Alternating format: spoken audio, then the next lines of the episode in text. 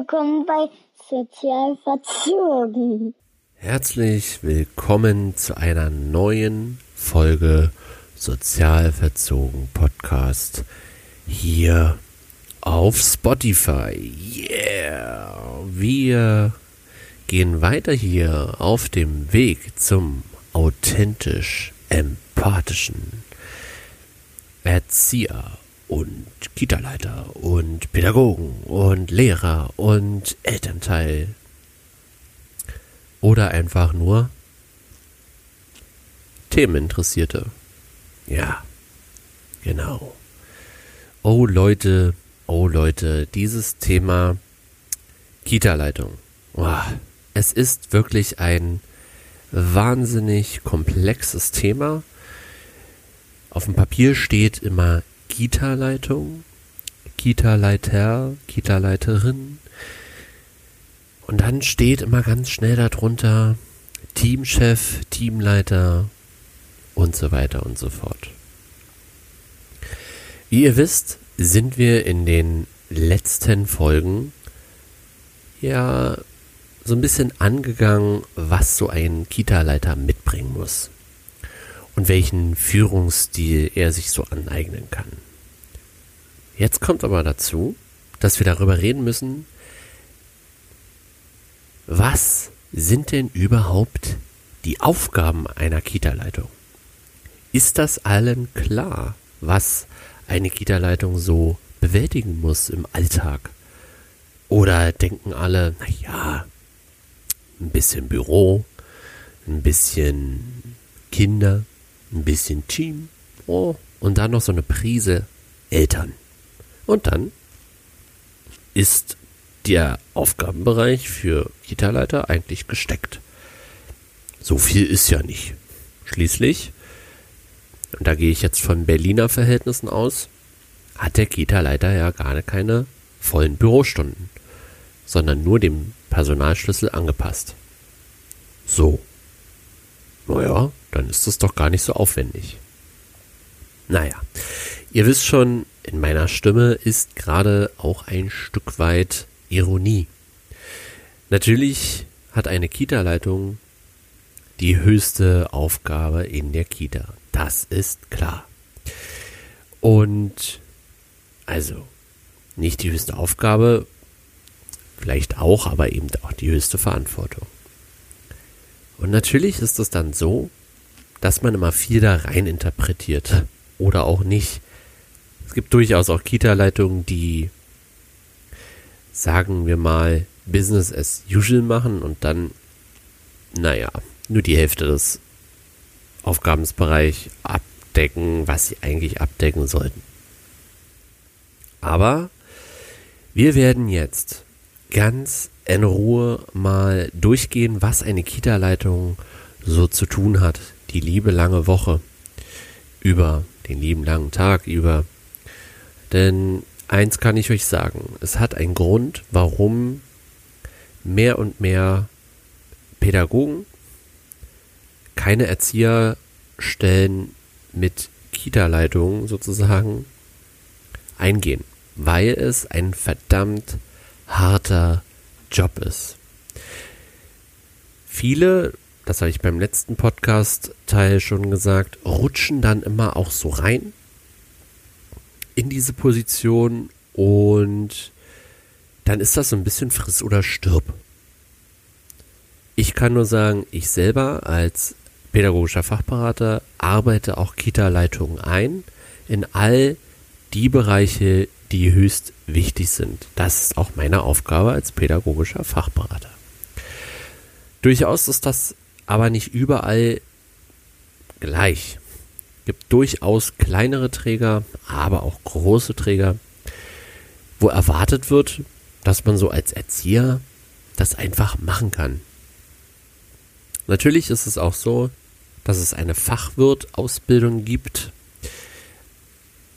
die euch darauf vorbereitet. Zumindest, ich sage jetzt mal, auf die Basics. Ich bin gar kein Fan davon, dass man für Kita-Leitungen unbedingt die mega, mega Ausbildung machen muss. Das ist vielleicht so ungefähr gar nicht nötig, aber wichtig ist, dass wenn man Kita-Leitung sein möchte, werden möchte oder wird, dass man weiß, wie man mit Menschen umgeht und wie man ein Team zusammenhält. Das mal nur vorab. Aber jetzt kommen wir mal dahin. Wir haben verschiedene Aufgaben.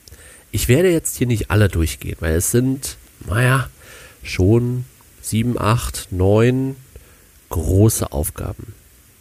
Ich gehe mal auf für mich die drei wichtigsten Aufgaben, die eine Kita-Leitung bewältigen muss, an. Und natürlich fangen wir als allererstes damit an, dass die Kita-Leitung die Aufgabe der strukturellen pädagogischen Organisation innehat. Das bedeutet, sie ist das Vorbild und geht mit Innovation an das Konzept der Kita. Sie hat quasi die Philosophie-Intus, die sie umsetzen möchte, umsetzen lassen möchte. Und dafür braucht sie einen pädagogischen Plan. Das fängt schon dabei an, dass es ein Bildungsprogramm gibt, was sie einbeziehen muss. Dann gibt es eigene Ideen, die umgesetzt werden müssen, sollen. Schwerpunkte, wie zum Beispiel die Überlegung, eine Musikkita zu haben, eine Forscherkita zu haben, eine Medienkita zu haben oder eine Kneipkita zu haben. Und dann wird das alles im Konzept erstmal vage festgehalten, bis man das Ganze mit dem Team bespricht. Aber die Grundstruktur, die Grundausrichtung, auch alles, was Elternarbeit anbelangt und so weiter, das muss die Leitung schon mal leicht vorgeben können. Sie braucht eine Grundidee, um einen roten, klaren Faden zu spannen, damit das Team sich daran hangeln kann. Und ich sage euch, Teams wollen geleitet werden. Zumindestens wollen sie wissen, dass wenn der Notstand ausgerufen werden würde, dass die Kita-Leitung das Heft in die Hand nimmt und führen kann. Das ist jedem Team wichtig. Zwischendrin gibt es natürlich Phasen, wo das Team nicht unbedingt dauerhafte Führung braucht. Ja, also die pädagogische Struktur obliegt der Kita-Leitung. Das sollte klar sein. Und wenn diese Struktur ambivalent ist, dann wird das Team unruhig. Dann wird in der Kita auch, ich sage jetzt mal, ein unbeherrschbares Chaos zutage stehen. Ne? In der Kita ist es generell manchmal chaotisch. Ja, das hat man vor allen Dingen als Außenstehender gefühlt immer im Kopf. Aber im Grunde ist es ein geführtes Chaos. Ist die Kita-Leitung ambivalent in ihrer pädagogischen Struktur, ist es ein unbeherrschbares Chaos. Und deshalb ist es so wichtig, dass der Kita-Leiter dort klar ist. Die zweite Sache, die ziemlich wichtig ist, die ich eben auch schon kurz genannt habe, ist die Organisation der Elternarbeit. Quasi ist der Kita-Leiter häufig der erste Ansprechpartner, vor allem wenn neue Eltern kommen, aber generell, wenn Eltern eine Beschwerde heranbringen möchten, was immer es auch ist. Wir haben mittlerweile Beschwerdesysteme, wo das gar nicht mehr so ist, denn es gibt ja auch die kleine Stelle des Beschwerdemanagers, wenn man das möchte der dann so ein bisschen vorrangig angesprochen werden soll. Aber steht diese Stelle nicht zur Verfügung, ist es so, dass die Kita-Leitung diese Beschwerden meistens als erstes bekommt. So. Und deshalb ist es eben so, dass die Kita-Leitung der erste Ansprechpartner für Eltern ist. Und das muss natürlich auch mit Struktur behandelt werden. Ihr müsst wissen, wie geht ihr auf Eltern zu, wie lasst ihr Eltern auch rein, wie sprecht ihr mit den Eltern, habt ihr die Sie- oder die Du-Form, lasst ihr es zu, sagen wir mal, Nähe zuzulassen im Sinne von, naja, auch persönlichen Geschichten zum Thema Kindererziehung? Oder seid ihr eher die distanzierte Person, die sagt, nein, das geht mir zu weit, die Eltern sollen keine Beispiele von mir aus meinem Leben bekommen. Wir orientieren uns und fokussieren uns nur an ihren Prozessen. Genauso ist es auch die Frage der Kita-Leitung, ob wir Eltern dicht mit einbeziehen in die Arbeit der Kita oder ob wir sie etwas ferner halten und sagen, na gut, ihr könnt die Feste organisieren, das ist meinetwegen in Ordnung. Alles andere machen wir aber. Ja, es ist hier unser Haus. Oder ihr sagt eben, hey, baut mal ein Elterncafé auf, ihr trefft euch monatlich oder alle acht Wochen mal, gebe den Eltern den Raum zur Besprechung und dann könnt ihr gerne zu mir kommen. Oder inwieweit Elternvertreter gewählt werden oder ein Elternbeirat ins Leben gerufen wird. Das obliegt der Kita-Leitung. Klar kann man das nochmal im Team abgleichen, aber es sollte schon eine gewisse Strukturvorgabe bestehen. Daran orientieren sich auch die Teams häufig.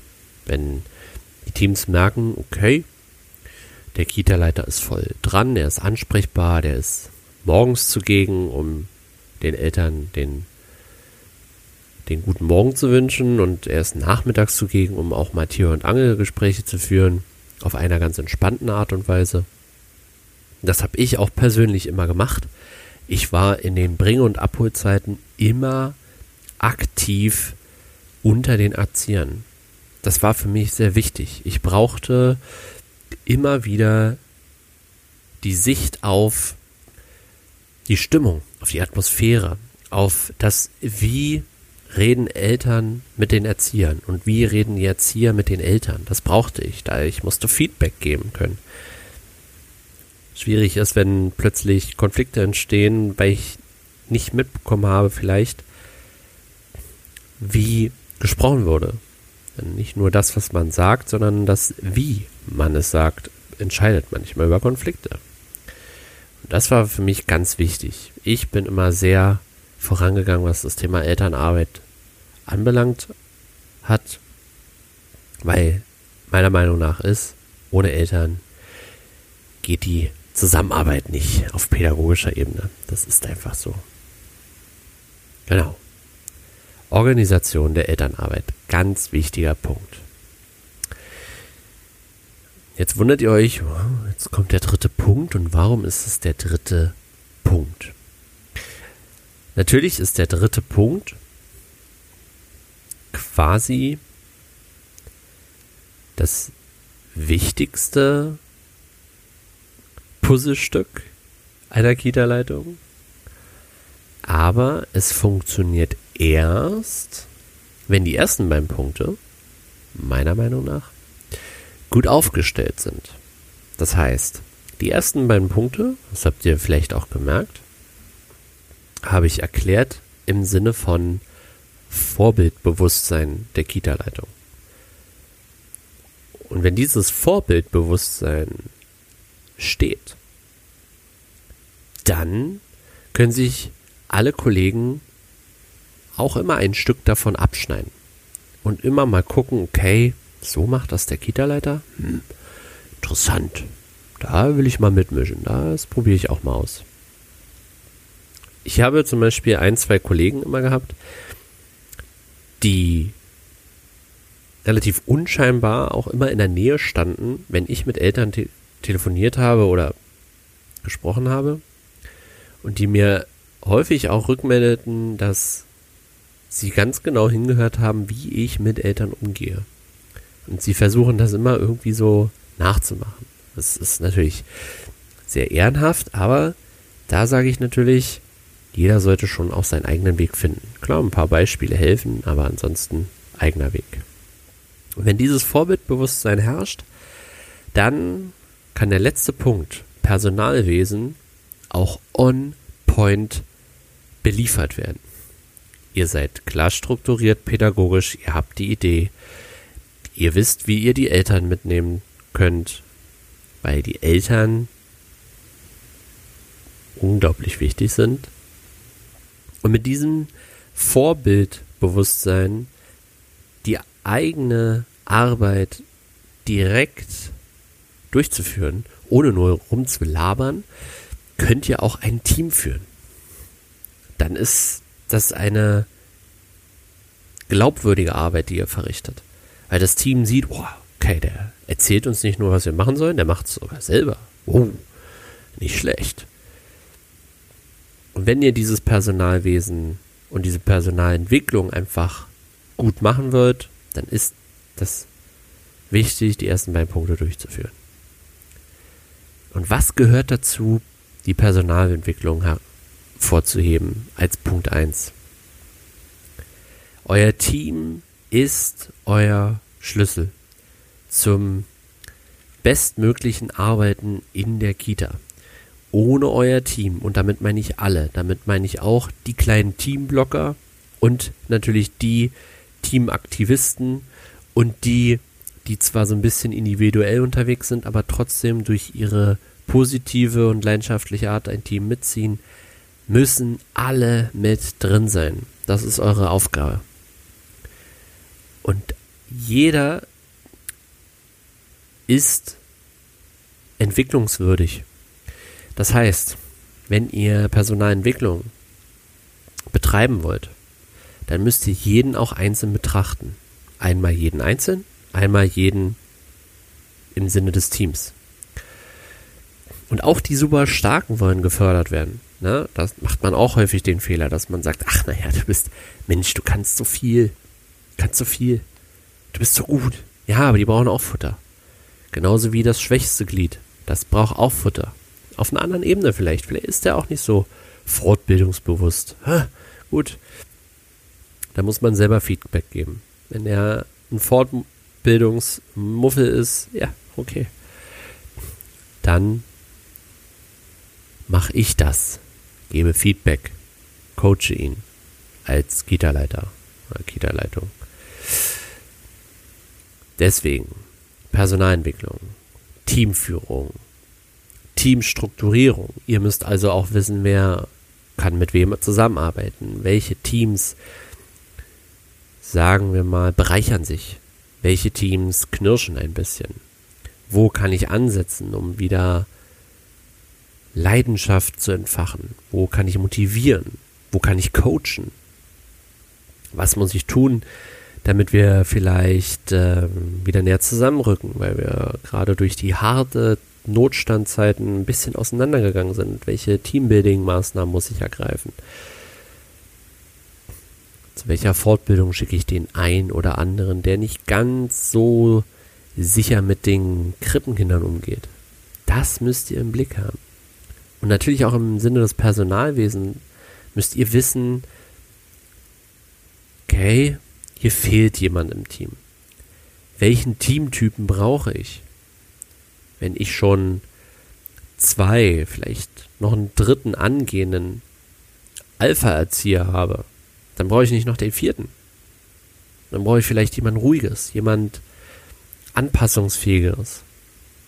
Jemand, der noch mitten in der Findungsphase und der Erzieherentwicklung steckt, der gar kein Alpha-Tier sein möchte beispielsweise. Oder der vielleicht nochmal eine bestimmte Ausbildung hat, musischer Art oder Integrationserzieher, Heilerziehungspfleger. Vielleicht braucht ihr sowas, weil ihr viele Kinder mit A- und B-Status habt. Das sind alles eure Aufgaben, wenn man Teamentwicklung und Personalwesen betreiben möchte. Ganz, ganz wichtig. Da gibt es dann auch noch andere Punkte, die nenne ich euch jetzt mal ganz kurz, weil für mich sind diese drei Punkte eben einfach die Top 3, die müssen stehen. Wenn die drei Säulen nicht stehen, sage ich euch ganz ehrlich, habt ihr als Kita-Leitung wenig Chancen, ein entspanntes, gut funktioniertes Team zu erschaffen. Es ist wirklich nicht einfach. Die anderen Dinge, die noch dazukommen, wären eben Verwaltungsaufgaben, Listen anfertigen, Anmeldegeschichten durchführen, Gutscheine bearbeiten, wenn ihr das nicht sowieso im Träger vielleicht habt. Ihr müsst vielleicht Buchhaltung machen. Wenn ihr eine Kita-Kasse habt, ihr müsst äh, eng mit dem Träger natürlich zusammenarbeiten, weil der hat Erwartungen an euch, die umgesetzt werden müssen. Auch der Träger hat pädagogische Ideen, die er umgesetzt haben möchte. Von daher beeinflusst das auch wieder eure pädagogisch-strukturelle Aufgabe. Und natürlich als letzten Punkt ist die Vernetzung und die öffentliche Präsenz. Das ist äh, wirklich wichtig, denn wenn ihr Fördergelder haben wollt oder Sponsoren oder ähm, Kooperationen mit einer Feuerwehr, Polizei, mit einer Grundschule, wie auch immer, dann müsst ihr auch Vernetzungsarbeit definitiv angehen. Kommt nicht von ungefähr. Ihr könnt äh, nicht immer davon ausgehen, dass äh, jeder eure Kita kennt. Dafür muss man schon was machen. Also ihr müsst euer, eure Kita schon als eigenes Geschäft ansehen. Hm? Klar ist der Träger für euch verantwortlich, aber für gewisse andere Sachen müsst ihr selber sorgen. Habe ich selber auch gemacht. Hat auch gut geklappt. Ist natürlich heftig. Man muss sich da erstmal reinfinden. Äh, aber es klappt. Und das auch mit guten Ergebnissen. Yes. Leute, ihr seht, Kita-Leiter sein ist not easy. Muss es auch nicht. Es soll ja auch eine Herausforderung sein. Ich habe diese Arbeit wirklich sehr, sehr gerne gemacht. Wie ihr selber wisst, aus dem Teamaspekt vor allem her weil ich einfach monstermäßig gerne Teams aufbaue, Teams strukturiere, Teams führe, weil ich sie motivieren möchte zum Lernmotivator. Und es ist schon ein geiler Job. Traut euch das zu tun. Ich, ich weiß, ihr könnt das. Ihr könnt gute Kita-Leitungen abgeben.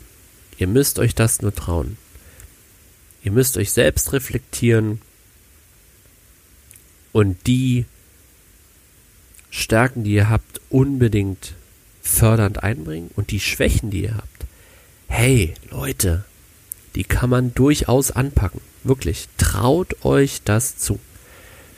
Es gibt nichts Cooleres, als ein Kita-Leiter zu sein, der mit viel Witz, Ideenreichtum, Humor und Mut ein Team auf die richtige, was auch immer das sein soll, auf eine positive pädagogische Richtung zu bringen. Wirklich, es ist einfach cool. Macht richtig Laune.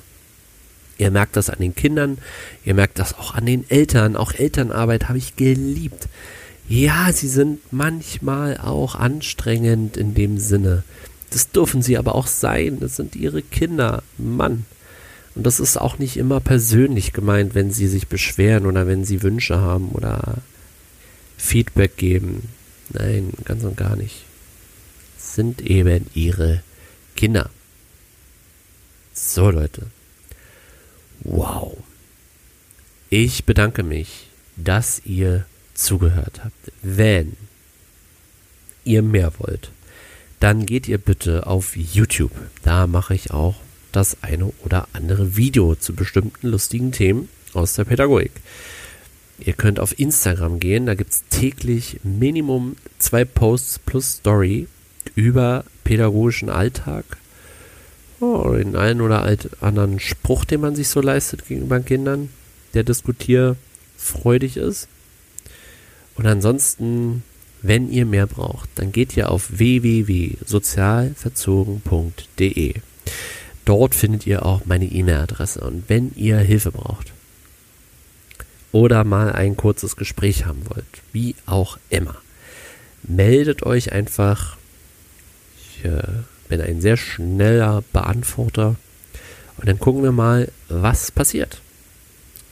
Ich berate euch wirklich, wirklich gerne. Und zwar nicht mit Ratschlägen, sondern lösungsorientiert und aufmerksam, empathisch. Genau. Das ist hier also der Weg zu einem authentisch empathischen Pädagogen. Genau. Euer Weg. Ich danke euch. Bleibt sozial verzogen. Wir hören uns bald wieder. Ciao. Danke fürs Zuhören, ihr Pupsis.